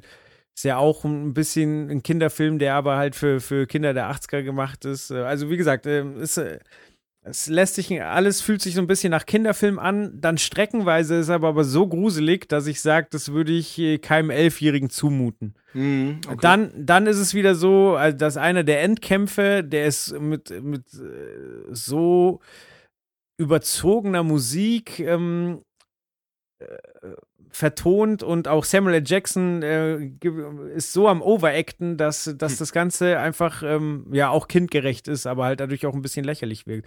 Und der Film weiß nicht so ganz, wo er hin will. So will er jetzt wirklich gruselig sein oder will er doch kindgerecht sein? Aber das Ganze, ja tatsächlich, äh, entschuldige, aber genau das ist, glaube ich, damit triffst du was, da habe ich nie so drüber nachgedacht, aber was, glaube ich, dieses Tim Burton-Problem der letzten Filme für mich auch immer war. Also genau so geht es mir eigentlich zum Beispiel mit diesem Alice im Wunderland von ihm.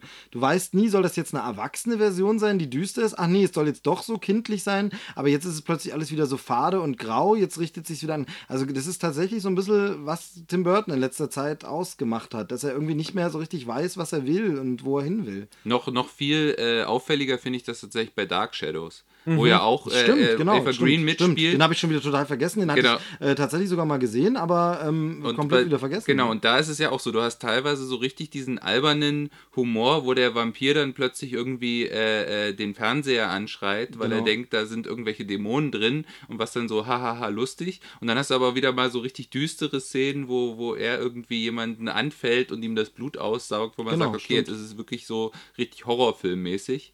Äh, genau, also das, äh, das hat er tatsächlich immer öfter das Problem, äh, dass man es nicht genau weiß. Was ich noch sagen wollte, ich hatte irgendwo gelesen, äh, das fand ich ganz witzig, äh, dass der Film wäre so ein bisschen Tim Burtons X-Men. Kannst du das unterschreiben? ja gut, äh, die Parallelen zu X-Men sind natürlich da, weil es halt einen Ort gibt, wo, wo sich Kinder mit besonderen Fähigkeiten aufhalten können. Aber, aber, aber Eva Green hat keine Glatze. Also von daher ist schon, stimmt nicht.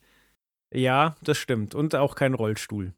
Aber, ähm, also ich weiß natürlich auch nicht, wie die Buchvorlage ist. Das Ganze basiert ja auf einem Buch von Ransom Riggs. Äh, das ist mittlerweile auch ein Dreiteiler, aber die habe ich leider nicht gelesen, deswegen kann ich nicht sagen, wie weit der Film da abweicht oder ob das Buch schon das Problem hatte. Ein weiteres Problem, was ich mit dem Film leider habe, ist, ähm, es gibt da in dem Film sogenannte Loops. Also es sind äh, Zeitloops in dem, also dieses, äh, diese Insel der besonderen Kinder ist eben in einem Loop, die erleben denselben Tag immer und immer wieder. Deswegen kann der 16-jährige Junge quasi auch auf die Jugendliebe seine, seines Urgroßvaters äh, stoßen und ähm, die sind aber noch genauso alt wie damals in der Jugend von seinem Urgroßvater. Ähm, der Film erklärt auch, dass ähm, wenn die diesen Loop verlassen würden, also die, die Kinder, die 1949 klein waren, wenn die 2016 äh, aus dem Loop rausgehen würden, dann würden sie würde das Alter sie wieder einholen. Okay, also sie würden dann sehr schnell das wieder aufholen, das Alter. Ganz genau, genau sie würden ganz schnell ja. altern. Ähm, und der, also ich müsste ihn wirklich nochmal sehen, ob ähm, mir erschließt sich irgendwann nicht mehr so, wie funktioniert das genau mit den Loops. Ähm, weil es ist so, dass sie ihren Loop irgendwann verlassen müssen und dafür dann in andere Loops reinkommen. Die sind aber teilweise in der Gegenwart. So, jetzt weiß ich nicht, altern die nicht, wenn sie wieder in einem anderen Loop sind, der nur an einem anderen Zeitpunkt sind. Wieso mhm, altern okay, die nicht, während sie da hinkommen? Und äh, teilweise sind, also er hat dann auch irgendwann eine Karte, wo ganz viele ähm, Loops eingezeichnet sind. Ähm, so, ja, teilweise müssen die ja da hinreisen und dann müssen sie das erst finden und so weiter und mir schließt es überhaupt nicht. Äh, also der Film macht dann wahnsinnige Sprünge und äh, ist für mich auch nicht wirklich plausibel erklärt. Vielleicht klingt für mich klingt für mich ein bisschen wie so ein typisches Buchverfilmungsphänomen, wo das wahrscheinlich im Roman könnte ich mir vorstellen, ohne es gelesen zu haben, super erklärt wird und genau die Welt da vielleicht in einem extra Kapitel ist das gesamte die äh, Wissenschaft hinter Loops erklärt, aber im Film wird es dann so, ach, das machen wir jetzt nicht so genau. Also klingt für mich wie so ein typisches Problem. Ja. Also wie gesagt, der Film, ich fand ihn von der Atmosphäre her toll. Ich äh, hatte auch den Eindruck, dass die Schauspieler Spaß hatten, da vielleicht mal ein bisschen überzeichnet zu spielen. Also gerade wenn es um die Bösewichte geht. Und ähm, es war alles ganz charmant gemacht. Es sieht auch toll aus. Äh, die Atmosphäre ist gut, aber es gibt halt leider zu viele Ungereimtheiten, um es wirklich empfehlen zu können. Ja, schade. Also dann bleibt aber Tim Burton ähm, quasi auf seinem Level. Ich finde, das ist immer bei den letzten Tim Burton-Filmen so meckern auf hohem Niveau. Es gibt sehr viel schlechtere Filme und er kann natürlich was und so. Aber irgendwie fehlt so dieser letzte Zauber, der eben Filme, wie gesagt, ich habe ihn schon genannt, auch wenn er nicht komplett allein von ihm ist Nightmare Before Christmas hat, den man einfach jedes Jahr wieder guckt, weil man einfach sagt, das ist so schön rund, das ist so eine schöne Welt, da stimmt einfach alles, das hat er irgendwie nicht mehr. Ja, eben auch Beetlejuice und äh, eben auch Edward mit den Scherenhänden, der eben es irgendwie schafft, eben auch düster zu sein, märchenhaft zu sein, aber auf eine Art und Weise, die irgendwie nicht, äh, also trotzdem funktioniert. Ja. Schade eigentlich, aber naja, gut, dann ähm, hat Joel den für uns geguckt, warten wir dann, bis er irgendwo im Streaming ist. ähm, ja, ich denke, anschauen kann man den sich mal. So ein Sonntagnachmittag klingt für mich wie so ein Sonntagnachmittagsfilm. Ja, stimmt. Und so. Also von daher ist es nicht, nicht schlimm, aber eben jetzt nichts, woran man jetzt noch monatelang denkt und sagt, ach, das war so toll. Naja. Ja, was ich tatsächlich halt, äh, wo ich drüber nachgedacht habe, ob das jetzt okay ist oder nicht, war, dass eben die, äh, die ähm, die Dame, die, die fliegen kann, die hat so Bleischuhe, die ist halt wirklich relativ heiß inszeniert. So. Und äh, ich meine, der Typ, das wird gesagt, ist 16. Ich habe dann halt hinterher geguckt, wie alt die Schauspielerin ist, die ist 20, weil, also zum Beispiel, ähm, die tauchen in ein Boot und sie ist halt komplett nass und sie hat halt weiße Klamotten an. Und dann so, okay, wenn sie eine 16-Jährige darstellen soll und er ist auch 16, dann ist es wahrscheinlich okay, dass die äh, sich untereinander annähern, aber äh, für den Zuschauer für ist es okay? ein bisschen komisch. Ja, ja genau. genau so, also das war echt, wo ich hinterher drüber nachgedacht habe, so, okay, also die, die ist recht aufreizend, die wird aber auch so inszeniert. Und aber witzigerweise ist doch genau dasselbe mit äh, Chloe Moretz in Dark Shadows. Die wird doch auch so als sexy inszeniert, so als äh, so ein Vamp, die sich irgendwie an alle ranschmeißt, soll aber irgendwie noch minderjährig sein. Ja, das war auch schon so merkwürdig merkwürdig. Was ist mit Tim Burton da los? Genau. Also jetzt hat er schon äh, Helena Bonham Carter nicht mehr dabei im Film. Jetzt ist so langsam, uiuiui, da schauen wir mal, was so die Klatschpresse in den nächsten Jahren. Nee, finde ich auch wirklich immer ein bisschen schwierig, ein bisschen seltsam. Ähm, also mir ist es dann sowieso lieber, wenn die jungen Mädels in Filmen eher so tough inszeniert werden, wenn es eher so als so als so äh, sexy Püppchen, dann sollen sie lieber äh, taffe, taffe äh, Kick-Ass-Mädels sein. Das finde ich dann doch schon ein bisschen ähm, äh, besser irgendwie. Mhm. Naja. Gut, dann haben wir den neuen Burton quasi auch soweit äh, abgehakt. Ähm, ja, dann ähm, würde ich jetzt fast sagen, ähm, Dominik guckt jetzt ganz, ganz enttäuscht bestimmt, dass wir das Comic-Thema mal auf eine nächste Folge ähm, äh, vertagen weil wir langsam zum Ende kommen müssen. Aber äh, es war jetzt nicht so ein zeitkritisches. Also nee, sprich, nee, kann man, das ist was äh, zeitloses, ja. älteres Comic, über das du sprechen wirst. Und wir haben damit jetzt einen super Cliffhanger-Teaser zur nächsten Folge. Man könnte ja auch bist. tatsächlich mal über Alien allgemein sprechen. Das hast du schon verraten, worum es geht im Comic. Ah, ja. sehr gut, sehr gut. Ja, das könnte man vielleicht sogar mal als Special machen, nur über Alien. Ähm, dann, ähm, ja, würde ich sagen, äh, Joel, wenn es von deiner Seite jetzt noch ein spannendes Thema gibt, was du ansprechen müsst, nur zu. Ansonsten runden wir es langsam ab. Danke, danke für die Einladung, hat, hat mir Spaß gemacht. Und, äh, ja, äh, super gern und vielen Dank, dass du so spontan schnell einfach äh, Zeit und Lust hattest, dabei zu sein. Also sehr, sehr cool. Ich denke, das wiederholen wir mal. Ähm, vielleicht auch irgendwann demnächst mal ähm, in äh, also so vis-à-vis -vis quasi. Also äh, Dominik und ich sehen uns ja jetzt hier, aber dich äh, sehen wir leider, leider. nicht. Leider. hey, ja, ihr verpasst ähm, nicht viel. okay, okay. Ähm, nee, aber wir haben das äh, festgestellt, wir hatten uns ja vor einer Weile mal getroffen, ähm, tatsächlich eben über, über Chris. Äh, Grüße an der Stelle, die äh, gehen ja nochmal auf Nukular-Endsport-Tour quasi, also die letzten Termine stehen ja noch an. Ähm, über ihn mal quasi zusammen getroffen und festgestellt gleich, oh Gott, wir quatschen ja die ganze Zeit über Filme und Serien und so, da muss man mal podcastmäßig was machen. Von daher, ich glaube, das kann man auch mal wieder wiederholen und dann vielleicht auch mal in echt. Gerne, freut mich. Grüße an Chris. Genau. So, in diesem Sinne, äh, vielen Dank fürs Zuhören. Bis zum nächsten Mal. Also ich glaube, jetzt war eine etwas längere Pause. Die nächsten Folgen, es sind ein paar Sachen geplant, von daher, die kommen, glaube ich, ein bisschen Schlag auf Schlag. Da kommen jetzt ein bisschen schneller neue Folgen, hoffe ich zumindest, wenn die Technik mitspielt und alles so klappt. Vielen Dank fürs Zuhören. Vielen Dank, Dominik. Vielen Dank, Joel. Und äh, bis zum nächsten Mal. Ciao. Tschüss. Bis bald.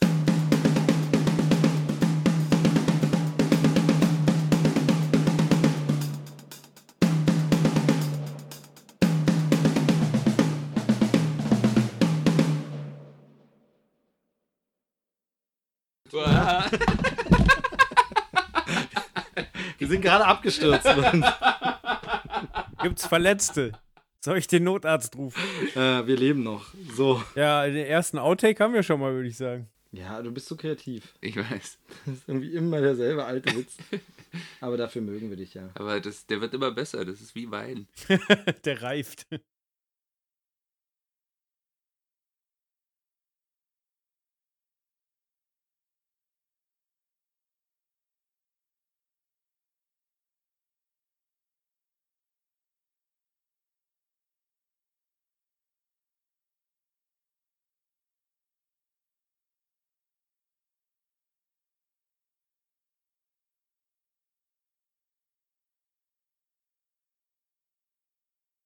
So, und wer jetzt tatsächlich immer noch nicht abgeschaltet hat, der bekommt sogar einen kleinen Bonustrack noch mit. Einen sehr, sehr kurzen Gruß, nur am Ende. Und der geht eigentlich nur an eine spezielle Hörerin, nämlich eine Stammhörerin und ganz liebe Freundin von mir, die von Anfang an das begleitet hat, mir immer Rückmeldung gegeben hat, sich schon immer auf die neue Folge freut, mir konstruktive Kritik gibt und mich ermutigt, hier das doch weiterzumachen. Dafür lieben Dank und deshalb sage ich Herzlichen Glückwunsch zum Geburtstag, liebe Lifty, alles Gute. Eben, auch wenn es nicht ganz geklappt hat, dass die Folge direkt an deinem Geburtstag rausgekommen ist, ist sie jetzt noch nicht so lange her. Also passt es noch, dachte ich. Ähm, ich schicke liebe Grüße nach London. Ich hoffe, es geht dir gut und ähm, du hörst es hier bei nicht allzu schlimmem Regenwetter äh, und bester Gesundheit. Oder wenn es regnet, was es ja auf der Insel gern tut, dann einfach ein schönes Bad nehmen, Podcast an und äh, zugehört. Ähm, vielen, vielen Dank, wie gesagt, fürs eifrige Hören. Lass dich feiern und äh, wir lesen, hören und sehen uns hoffentlich ganz ganz, ganz bald. Tschüss.